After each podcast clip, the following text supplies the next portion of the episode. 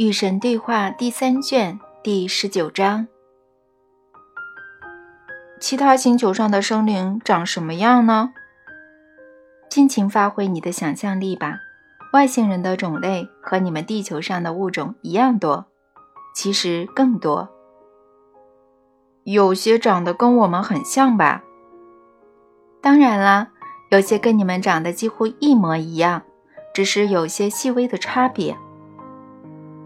他们怎么生活呢？他们吃什么呢？他们穿什么衣服呢？他们怎么交流呢？我想了解外星文明的一切，拜托跟我说说嘛。我知道你很好奇，可是我们写这几本书，不是为了满足你的好奇心。我们对话的目的是给你们的世界带来消息。就这几个问题啦，这不仅仅是好奇心作祟，也许在这些方面有值得我们学习的地方，或者更准确的说，有值得我们一起的地方。这确实更为准确。因为你们没什么需要学习的，你们只需要忆起你们的真实身份。你在第一卷把这道理讲得非常清楚了。其他星球的生灵忆起他们的身份了吗？也许你已经料到，各地的生灵都处在不同进化阶段，但在你说的高度进化的社会，是的，那些生灵已经一起。他们怎么生活呢？怎么工作、旅行或交流呢？高度进化的社会并不存在你们社会那种旅行，他们的技术非常先进，早就无需使用石油来驱动安装在巨大的载人机器里的引擎。除了新的技术提供的东西以外，他们对精神和客观世界的了解也非常先进。在这两种进步的共同作用之下，高龄可以随意。拆卸和组装他们的身体，这使得高度进化的社会里的生灵可以随时去往他们想去的地方，包括几光年以外的地方。是的，在大多数情况下是这样的。这种跨越星系的长途旅行，就像打水漂那样。这种旅行没有穿过宇宙矩阵，而是像石头跳过河面那样跳过它。如果要用你们的语言来解释这种旅行的原理，这种比喻是最贴切的啦。至于你们社会中所谓的工作，这个概念在高龄社会也不存在。高龄纯粹是凭着自己的爱好去完成任务的，而且把完成任务视为对自我的最高表达。要是人们能够这样，那就太好了。可是那些贼役怎么办呢？贼役这个概念并不存在。你们社会认为低贱的劳动，在高度进化的社会往往是最受推崇的。有些高龄从事的日常任务是维持社会存在和运转必须的，他们是得到最多回报和最多尊敬的工人。我给“工人”这个词汇加上引号，是因为在高龄看来，这根本不是工作，而是最高级的自我实现。人类围绕自我表达，你们称之为工作创造出来的观念和经验，在高龄社会中根本找不到。粗活、加班、压力等等，纯粹是你们自己创造出来的经验。高龄并不选择这些经验，他们也并不想要独占鳌头、出人头地或者功成名遂。你们所定义的成功，对高龄来说也是陌生的。这恰恰是因为它的对立之物失败并不存在。那高龄怎么获得成就感呢？他们并不通过打造一套以竞争和输赢为核心的价值观来获得成就感。人类社会，尤其是你们的学校，则主要是靠这样的价值观。高龄深深的知道，在社会里真正有价值的是什么，并由衷的欣赏那真正有价值的。他们对成就的定义是做了能够带来价值的事，而非做了能够带来名利的事，不管这事是否有价值。看来高龄也有一套价值观啊。是的，当然有。但它跟人类的价值观有很大的差异。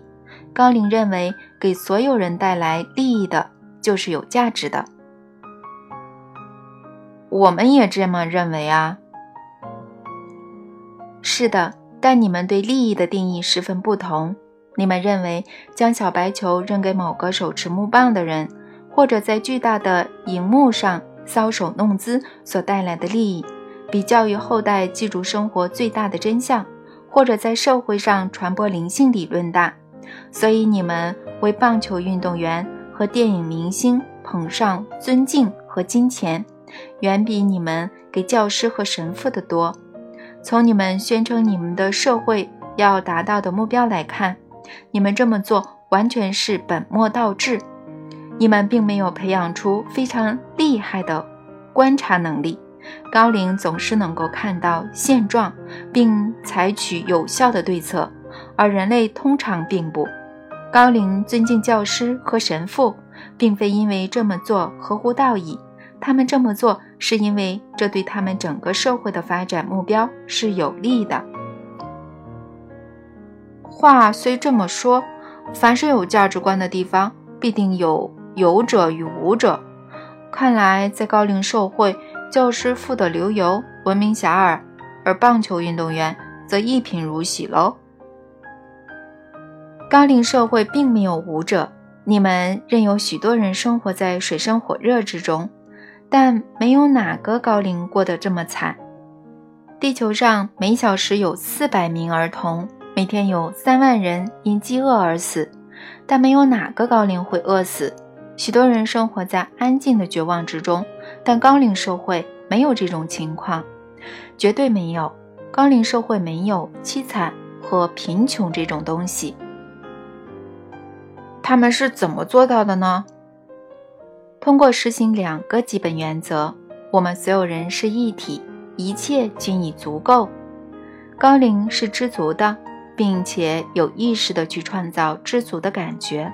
高龄意识到所有事物之间就有千丝万缕的关系，所以在高龄所处的星球上，没有东西会被浪费，没有自然资源遭到破坏，这让每个人都拥有许多东西，所以一切均已足够。人类则贪得无厌，总是觉得不够。这种意识是地球上所有焦虑、所有压力、所有竞争、所有妒忌、所有愤怒、所有冲突以及所有杀戮的根源。除此之外，人类还坚信万事万物之间并非统一的，而是彼此分离的。你们生活中的悲惨遭遇，你们历史上的悲伤往事，以及你们始终不能让。每个人过得更好的局面，有百分之九十是这两种意识造成的。如果你们改变这两种意识，一切将会变化。怎么改变呢？我想去改变，但不知道怎么做，教教我吧，别光是说废话。好啊，你说的对，那我来教你一招，表现出。表现出你们所有人是一体，明天就开始这么做，把每个人当成你，只是生活比较艰难；把每个人当成你，只是缺乏公平的机会；把每个人当成你，只是拥有不同的经验。试试看吧，明天到处走走，试试看，用新的眼睛去看每个人，然后开始表现出一切均已足够。假如你有足够的钱、足够的爱、足够的时间，你会做些什么别的事情呢？你会更加开放、大方、平等的去跟别人分享吗？这挺有意思的，因为我们正是用这种态度来使用自然资源，却遭到生态学家的批评。我是说，我们确实表现出自然资源是足够的。真正有意思的是。你们表现出那些你们认为对你们有益的东西是短缺的，所以你们非常仔细地看管这些东西，甚至常常囤积起来。然而你们却不负责任地糟蹋你们的环境、自然资源和生态系统。这只能说明你们并不认为你们的环境、自然资源和生态系统对你们是有益的。也可以说明我们表现出一切均已足够。但其实不是。假如你们真那么想，你们就会更加平等地分享这些资源。然而，就在目前，世界上五分之一的人口占用了五分之四的资源，没有任何迹象表明你们打算改变这个模式。假如你们不再将资源不顾后果地浪费在少数权贵身上，每个人都会有足够的资源。假如所有人都明智地使用资源，而不是任由少数人去挥霍，那么你们需要的资源会比现在少得多。利用资源，但别滥用资源，这是所有生态学家的忠告。哎呀，我又觉得郁闷了。你总是让我觉得很郁闷。你真是奇怪啊！你知道吗？你开着车行驶在无人的道路上，迷失了方向，忘记怎么去往。你说你想去的地方，有人走过来给你指路，终于找到方向了。你应该欣喜若狂才对，是吧？可是你没有，你很郁闷，这太奇怪了。我郁闷，是因为我没有看到我们正在朝这些方向走，甚至没看到有人愿意。我看见的是我们马上就要碰壁，这让我感到郁闷。你没有动用你的观察能力。我看见的是数十万人看到这里，欢喜雀跃；我看到数百万人认可这里所说的真相。我看到你们星球上新的改革力量越来越强大，各种思维系统正在被抛弃，各种统治方式正在被废除，经济政策正在被改写，灵性真相正在重新接受检验。你们人类正在醒悟之中。别因为这些页面上的提醒和点评而泄气。只要你们让这些话成为驱动变化之引擎的燃料，你们应该为之而欢欣鼓舞。你是引发变化的触媒，你可以改变人类创造和经验生活的方式。怎么改变呢？我该怎么做呢？成为新的方式，成为变化。体现那种我们所有人是一体和一切均已足够的意识，改变自我，改变世界。你已经把这本书以及与神对话系列的图书送给你自己，所以你也许能够再次忆起如何像高度进化的生灵那样去生活。我们已经采用过那种方式，对吧？前面你说过，我们曾经那样生活过。是的。在你们所谓的古代和古代文明，人类是那样生活的。我在这里描述的生活，大部分是人类以前经验过的。现在我觉得更郁闷了。原来我们曾经达到那个境界，然后又迷失了。我们这样往复循环有什么意义呢？进化，进化不是直线的。你们有机会重新创造出你们的古代文明有过的最好经验，同时避免那些最糟的。这次你们可以不让过度膨胀的自我和先进的技术毁掉你们的社会。你们可以采取不同的做法。你们，你可以做出贡献的，那会让你非常兴奋。如果你去努力的话。好的，我懂了。我光是想起来就觉得很兴奋，我会做出贡献的。再跟我说说吧，我想尽可能多的忆起古代那些先进文明的情况，以及今天所有高度进化生灵的生活方式。他们的居住方式是什么样的呢？他们生活在聚居区里，用你们的话来说就是社区，但他们大多数抛弃了你们所说的城市或者民族国家。为什么呢？因为城市变得太大了，对聚居生活有害无益。它产生的是拥挤的个人，而非聚居的人群。那跟这个星球上的情况相同啊。和大多数城市相比，小城镇或者农村，甚至是开阔的乡下地方，更有亲切的感觉。是的，就这个问题而言，你们的世界和我们正在讨论的其他星球。只有一个区别。哪个？其他星球的居民已经明白这个道理，他们更加仔细地观察到那种居住方式更加有效。我们则不断地创造出越来越大的城市，哪怕我们明明知道这些城市正在破坏我们的生活方式。是的，我们甚至为排名而骄傲。如果某个都会在大城市排行榜上从第十二名升到第十名，所有市民都会为之庆祝，各种商务组织还会广而告之。原始社会的标志。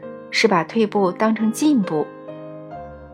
你前面说过这句话，你又让我觉得很郁闷了。越来越多的人不再这么做，越来越多的人开始重新创造小型的、亲密的社区。看来你是认为我们应该抛弃大城市，回归小城市和乡村喽？你们想怎么样，我无所谓，我只是实话实说。你还是老样子。那么，在你看来，既然我们明白迁居到那些越来越大的城市对我们来说没有好处，我们为何还要那么做呢？因为你们许多人并不认为这对你们没有好处。你们相信群居在大城市能够解决问题，其实这种做法只会创造问题。诚然，大城市服务业发达，工作岗位众多，娱乐活动丰富。这些是小城镇或者乡村所没有的，但你们的错误在于，你们说这些东西是有益的，可它们实际上是有害的。啊，原来你对这个问题有看法，你刚刚露出马脚了。你说我们犯了错误。如果你前往圣何塞，你又来了。嗯，你非要把实话实说当做评判。把实事求是当做偏好，我知道你希望你的交流和认知能够更加准确，所以我每次都要提醒你。如果你前往圣何塞，却说你想去的是西雅图，你去找旁人问路，他说你犯了错误，他说错了吗？这个旁人是在表达偏好吗？我猜不是吧？你猜？那好吧，好吧。他不是，那他在干什么呢？他只是针对我们说我们想去的地方，说出实际情况而已。很好，你终于明白了。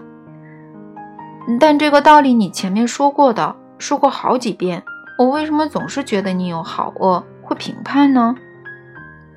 因为这是你们的神学所描绘的神，只要有机会。你们就会拿这种说法往我身上套。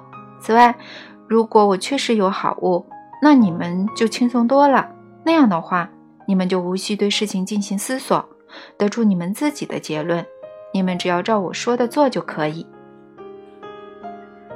当然，你们没有办法知道哪些话是我说的，因为你们认为我已经有数千年没有说过话，所以你们别无选择，只能求助于某些人。他们宣称我确实跟凡人有过交流，而他们传授的正是我当年说过的话。但即使如此，也仍有问题，因为不同的教师和教派多如牛毛，所以你们又回到了起点，不得不得出你们自己的结论。有办法走出这个怪圈吗？这个怪圈已经给人类创造了太多的惨剧，我们能把它弄直吗？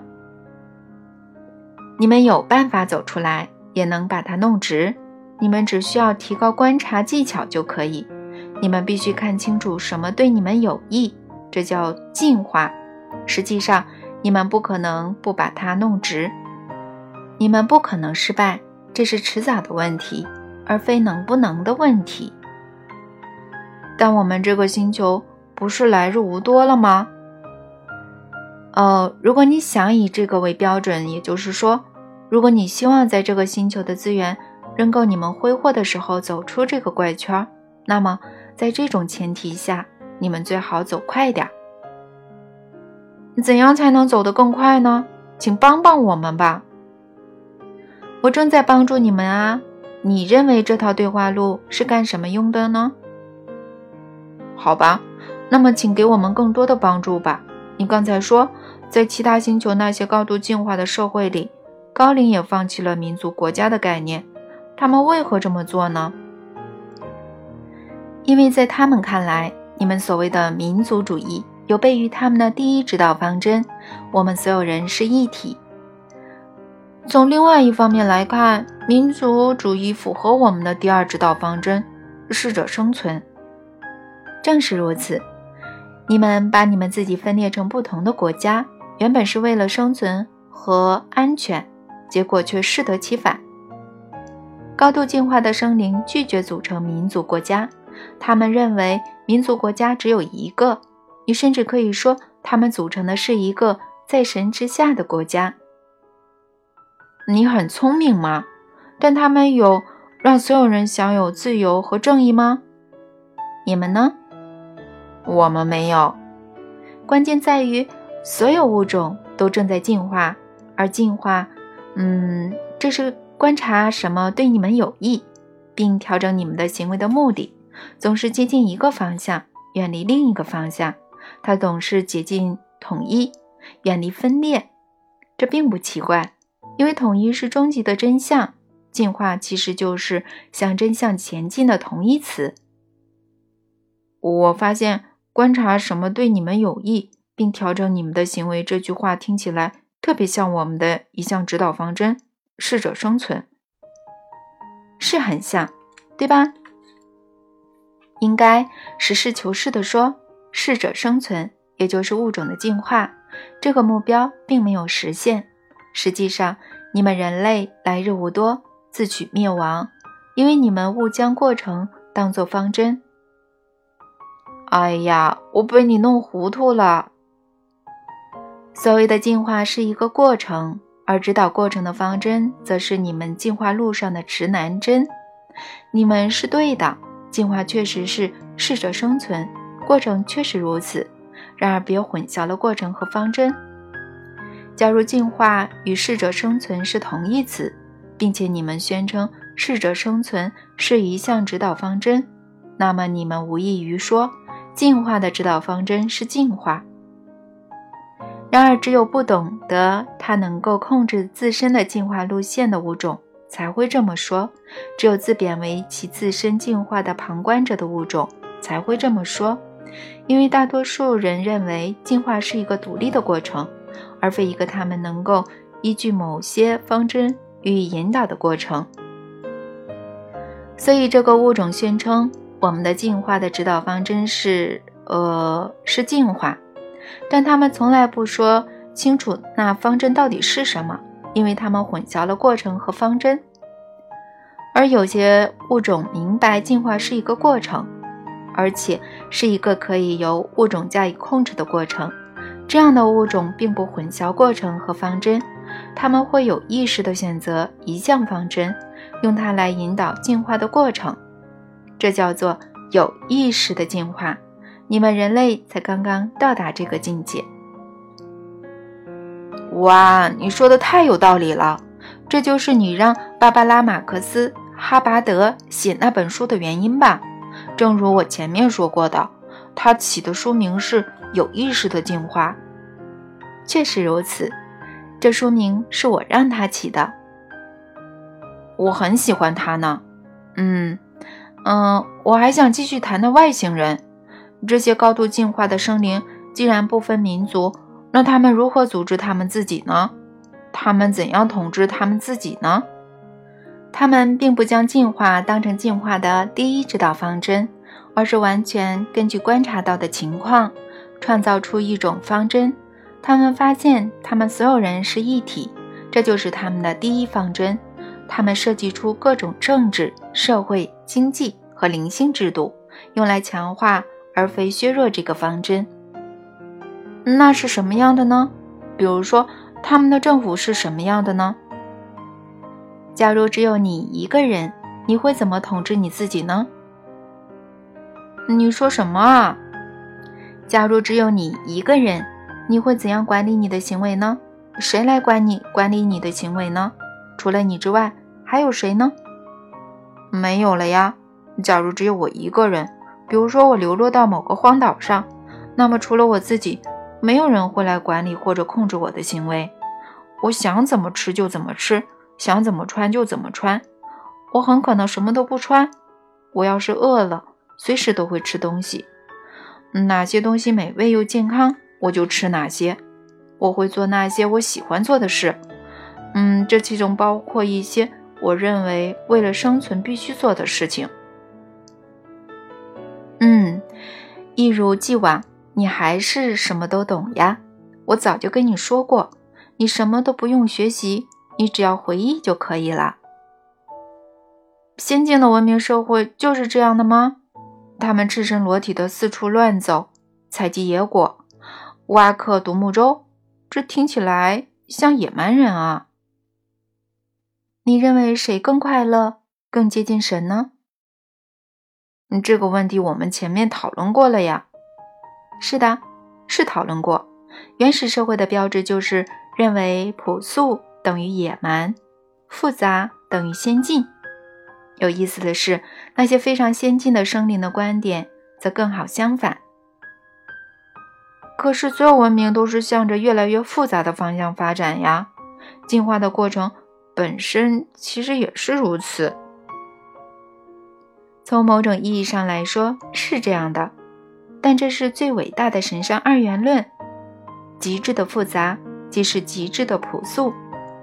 系统越是复杂，它的原理越是朴素。